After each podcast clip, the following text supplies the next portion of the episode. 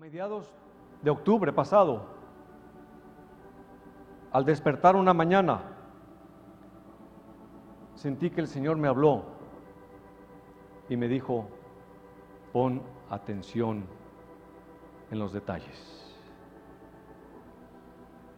Y yo me quedé pensando unos minutos en esa palabra. ¿Qué sería? ¿Por qué me lo dices, Señor? Me quedé pensando. Después lo olvidé, hermanos. Pero unos días después el Señor me recordó esa palabra, pon atención a los detalles. Miren, hermanos, desde que comenzó la pandemia, por ahí por marzo, el Señor puso una escritura en mi corazón que está en Isaías 45, 11 y dice, así dice Jehová, el Santo de Israel, preguntadme por las cosas por venir. Así dice el Señor, Jehová, el Santo de Israel, preguntadme de las cosas por venir. Entonces, me di cuenta que muchas veces no entendemos las cosas venideras porque simplemente no hay interés. Ni siquiera le preguntamos al Señor sobre ellas. Y el Señor nos dice, preguntadme por las cosas por venir. Señor, ¿qué viene? ¿Qué viene, Señor?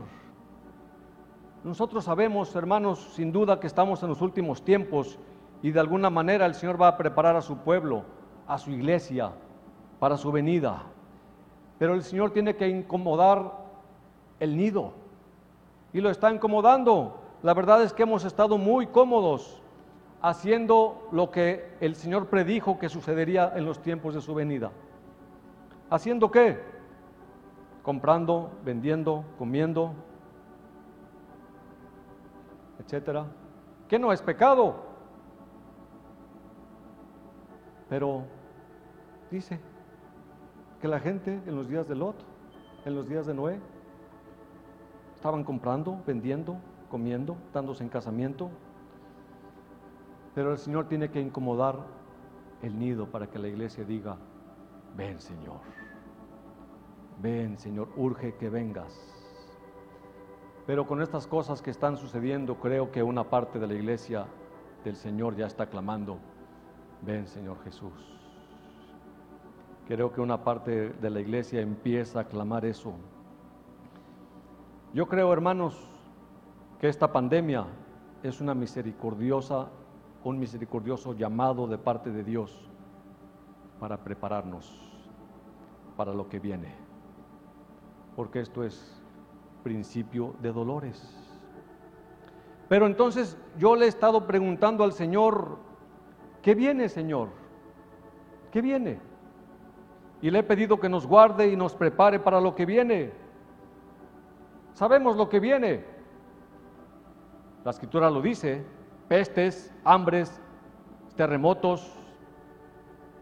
Esto que actualmente estamos viviendo es lo que el Señor dijo que estarán principio de dolores. Si analizamos solo un poquito este capítulo de Mateo 24, hermanos, vamos ahí, por favor. Mateo 24.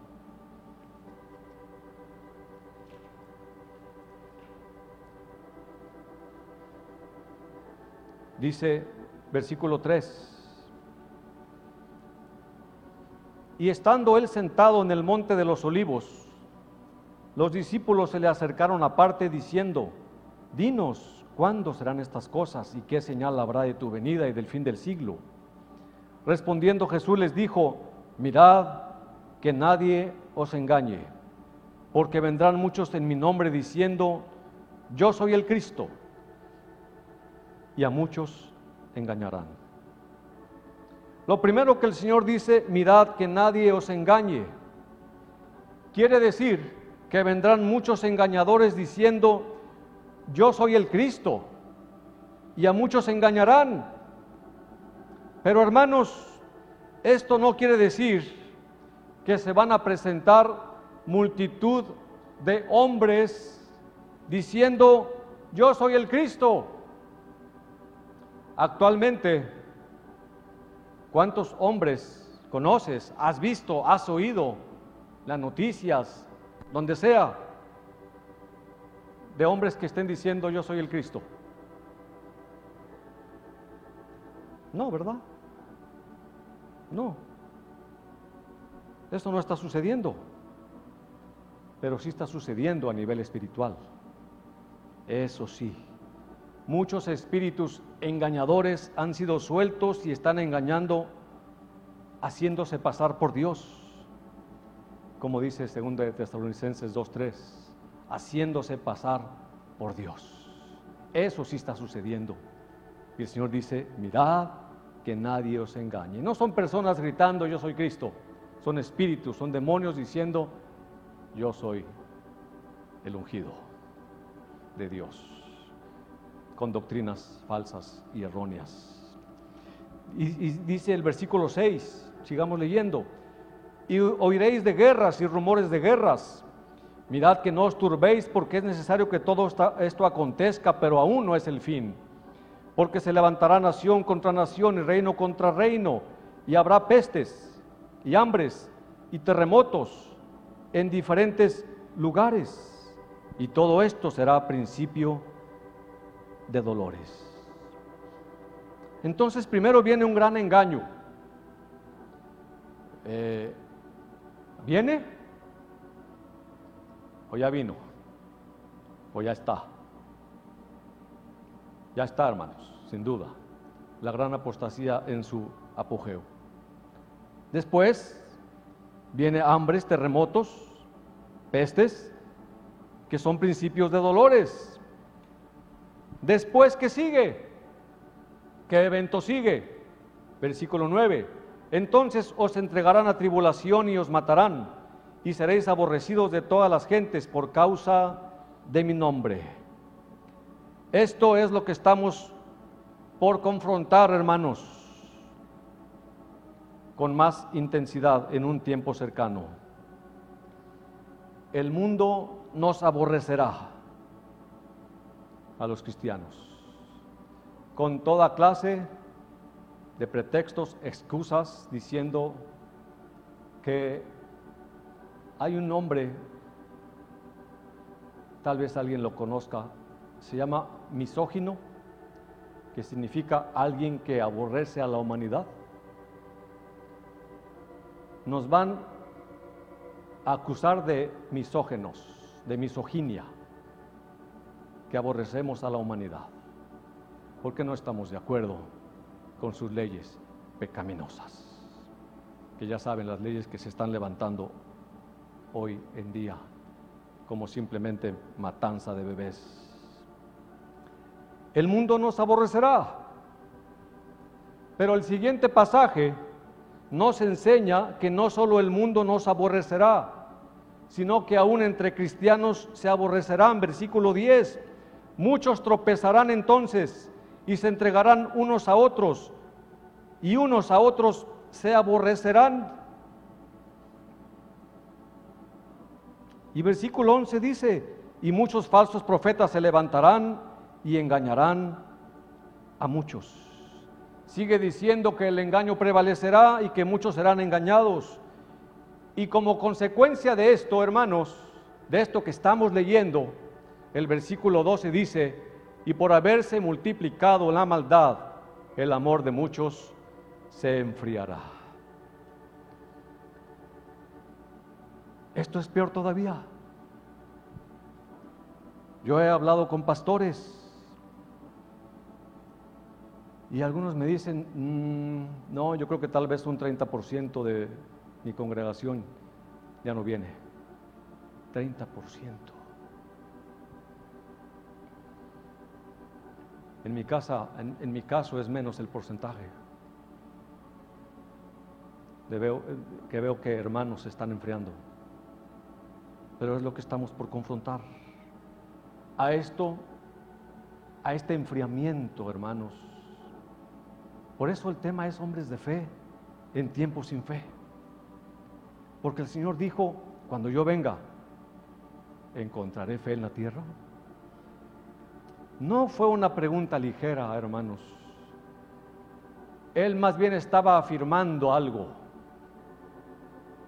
Cuando yo venga, ¿quién estará en pie? Él estaba afirmando algo. A esto, a este enfriamiento debemos temerle más que al bicho o que a la persecución o que al ser aborrecidos el amor de muchos se enfriará. Es bíblico, es profético y eso debe crear un pánico en nosotros. ¿Seré yo? ¿Seré yo uno de esos? Desafortunadamente va a suceder. Son palabras proféticas de Jesús. El amor de muchos se enfriará.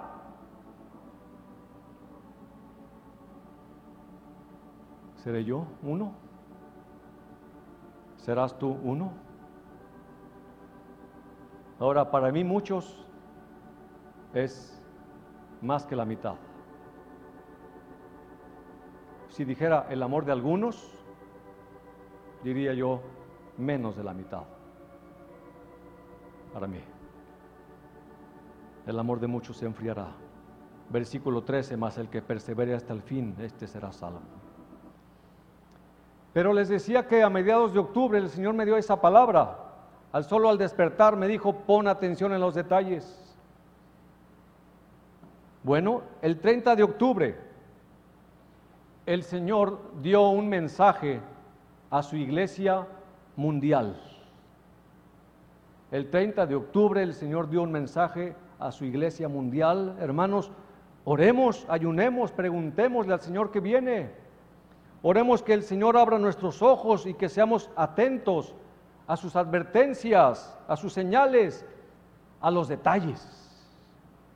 El 30 de octubre sucedió algo y desde que sucedió me llamó la atención.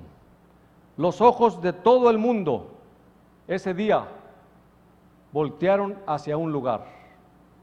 Los ojos de todo el mundo voltearon hacia un lugar. ¿Qué pasó el 30 de octubre? Hubo un terremoto y un tsunami. ¿En dónde? En Turquía. ¿En qué parte de Turquía? En la ciudad de Esmirna, que hasta el día de hoy ahí está. Otras ciudades ya no existen. Éfeso sí existe, la Odisea solo son ruinas. Pero ahí está la ciudad de Esmirna. Ese día, el 30 de octubre, un terremoto, un tsunami sucedió en Esmirna. Entonces yo pensé que el Señor quería darnos un mensaje. Y fui a buscar el mensaje a la iglesia de Esmirna. ¿Ustedes saben dónde está? En el Apocalipsis, ¿no? Apocalipsis 2 versículo 8. Dice Apocalipsis 2, versículo 8, escribe al ángel de la iglesia en Esmirna, el primero y el postrero, el que estuvo muerto y vivió, dice esto, yo conozco tus obras y tu tribulación y tu pobreza, pero tú eres rico y la blasfemia de los que se dicen ser judíos y no lo son, sino sinagoga de Satanás. No temas en nada lo que vas a padecer.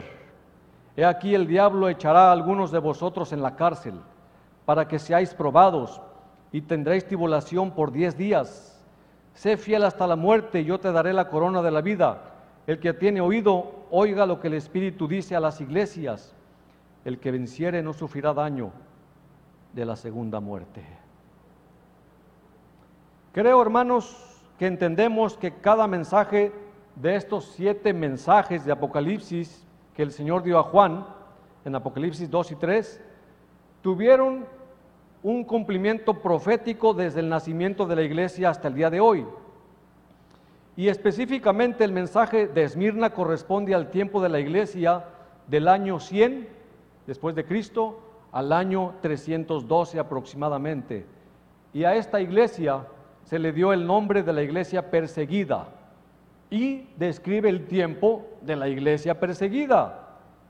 Esmirna quiere decir mirra, mirra, y mirra es el material usado en la muerte y habla precisamente de sufrimiento, de muerte. Durante este tiempo la iglesia fue perseguida y muchos cristianos fueron mártires. Por otro lado, hermanos, no hay duda de cuál de estos siete mensajes describe a la iglesia de hoy. El mensaje de la Odisea describe a la iglesia, la condición de la iglesia de hoy. La Odisea es el séptimo mensaje de estos siete mensajes y es el último de los siete mensajes. Hoy estamos viviendo en los tiempos de la iglesia tibia, que no es caliente, que no es fría, es tibia, que cree, después si lo leen, que cree tener mucha riqueza espiritual, mucho conocimiento, mucho de la presencia de Dios, pero no se dan, no se dan cuenta, dice ahí, que es una iglesia pobre, ciega, miserable y desnuda. Así es como el Espíritu de Dios describe a la iglesia hoy, hermanos. La iglesia final del final del siglo. Está aquí en Apocalipsis 3:14. Pero hermanos, aunque cada iglesia tiene un cumplimiento en la historia, cada cada mensaje de estas siete iglesias, aunque cada mensaje tiene un cumplimiento en la historia, también puede tener un cumplimiento en cada generación o en cada época. O sea, tiene varios cumplimientos, aunque tiene un cumplimiento perfecto. Sí. Y el mensaje, hermanos, que el Señor quiso darnos el 30 de octubre, específicamente, es el versículo 10. No temas en nada lo que vas a padecer. He aquí el diablo echará a algunos de vosotros en la cárcel para que seáis probados y tendréis tribulación por diez días.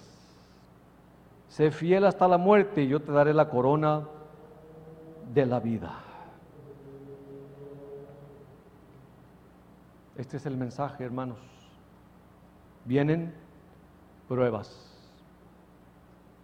tribulación, persecución por diez días. Pero hermanos, qué tierno es nuestro Dios. Le da este tierno mensaje a la iglesia. El Señor tiene la delicadeza de hacernos saber lo que viene, como lo hizo en los tiempos de esta iglesia en Esmirna. No temas lo que vas a padecer. Sé fiel hasta la muerte y yo te daré la corona de la vida. El que venciere no sufrirá daño de la segunda muerte.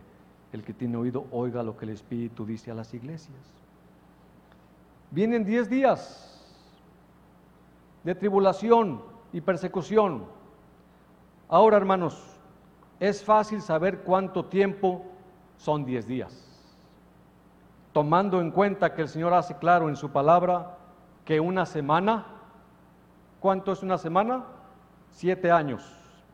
Según las 70 semanas de Daniel, él habla de, bueno, 70 semanas, pero las semanas son de siete días y una semana son siete años. Así que es fácil saber cuántos días o cuántos años son diez días. ¿De casualidad alguno de ustedes ha oído del proyecto 2030? Es un proyecto malévolo de la élite mundial donde en estos años, del 20 al 30, quieren hacer valer su proyecto. Yo lo escuché después de que el Señor me dio esta palabra, el proyecto 2030. Pero no es el tema de hoy. Pero son 10 años. Vienen 10 años, hermanos, yo no quisiera tener que decírselos, yo quisiera decirles que como hace poco alguien, un profeta, profeta entre, no, apóstol entre comillas, que no voy a decir su nombre, dijo, vienen días de prosperidad, de influencia, de poder. El Señor está diciendo otra cosa. Vienen diez días de tribulación, diez años de tribulación y persecución. Y dice que algunos van a ir a la cárcel. Pero hermanos, en este tiempo, en Esmirna, en el tiempo de Esmirna, del año 100 al 300 aproximadamente, ir a la cárcel representaba morir. Si alguien iba a la cárcel, seguramente iba a morir. Diez años de tribulación y persecución, aunque hermanos, no lo sabemos, no lo sé, si el Señor acorte esos días, porque Él dice que acortará los días. Pero el mensaje que el, Señor dio ese día, el 30 de octubre, al mundo es que vienen 10 días, 10 años de tribulación, 10 años de persecución. Entonces, hermanos, debemos prepararnos. Este, hoy, es un tiempo de preparación. Todavía tenemos un tiempito, hermanos, para buscar al Señor y prepararnos. Por medio del apóstol Juan, Jesús mismo había declarado y advertido esta clase de situaciones que se le presentaría a todo hijo de Dios cuando él dijo en Juan 16, 33, estas cosas os he hablado para que en mí tengáis paz. En el mundo tendréis aflicción, pero confiad, yo he vencido al mundo. El Señor nunca engañó a los suyos, como vemos que se hace hoy con algunos creyentes hermanos enseñándoles un cristianismo placentero y libre de persecución. La persecución, por supuesto, trae sufrimiento, trae dolor, trae grandes pérdidas, sin embargo también trae muchas bendiciones. Trae bendiciones. El Señor quiere purificar a su iglesia, limpiarla. En tiempos de paz y bonanza puede haber muchos tibios, muchos que solamente vienen por el pan y los peces, sin llegar nunca al punto de entregar sus vidas por completo al Señor. Pero cuando viene una prueba, una persecución, una lucha, una aflicción que estremece al rebaño, muchos que antes permanecían indiferentes, tan solo oidores de la palabra, ahora son inducidos a buscar realmente a Dios y a clamar como nunca antes. Y esas pequeñas diferencias que a veces hay entre hermanos, que uno no entiende, ¿verdad? Se, desaparecen. Se desaparecen. Creo que hemos oído historias, hermanos, de gente que ha ido a la guerra y cuando vuelve, sus palabras son, somos como hermanos, literalmente. Después de la guerra, de haber pasado la guerra juntos, haber pasado lo que pasamos, y estar ahora aquí vivos, juntos, somos como hermanos. Todo eso desaparecerá, o sea, esas diferencias. Nos veremos realmente como hermanos. Y la oración para muchos cobrará un nuevo sentido, un nuevo poder. Al mismo tiempo los discípulos falsos e inconversos se alejarán y así ya no estarán presentes para debilitar la fe de los demás con sus murmuraciones y sus dudas. Ya termino, hermanos. No importa, hermanos, cuál sea la amenaza. No importa. Lo que sí estamos seguros es que Dios pelea por nosotros y que venceremos por el poder de su fuerza. Por tanto, oremos, hermanos. Ayunemos, oremos, que Él nos ayude en cada momento en que estemos padeciendo alguna prueba, lucha, aflicción. Hermanos, por otro lado, no tengamos miedo. Veremos su gloria como nunca antes. Sus maravillas, veremos milagros, maravillas como nunca antes, hermanos.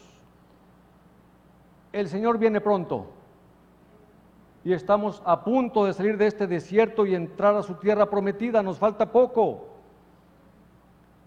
Pero vamos a pasar por este tiempo, por este tiempo que nos falta todavía, hermanos.